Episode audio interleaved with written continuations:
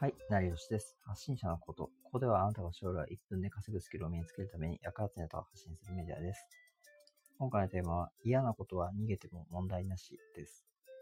で、これは嫌なことは、まあ耐える生活っていうよりも好きなことで生活をした方が幸せになりやすいっていうことを伝えたいんですね。で、例えば嫌な仕事を今やっていて生活のために仕方なくやってるみたいな人は、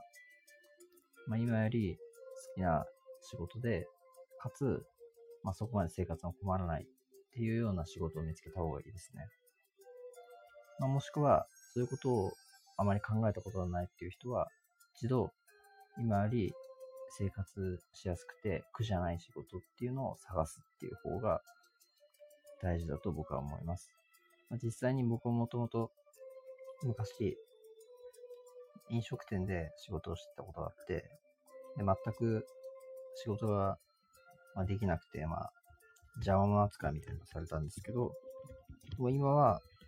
まあ、自分の好きなことをどんどんやりたいことをやっていって、やっぱ精神的にもま楽になったなって思う時はありますね。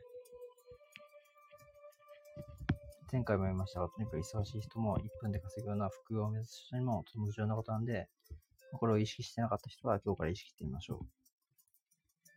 まずは新しい転職先を探してみましょう。転職しない人は、ま自分が好きなことを一つ始めてみるっていうのもいいかもしれませんね。次回はまあ大切なことを発信するのでよろしくお願いします。ではさよなら。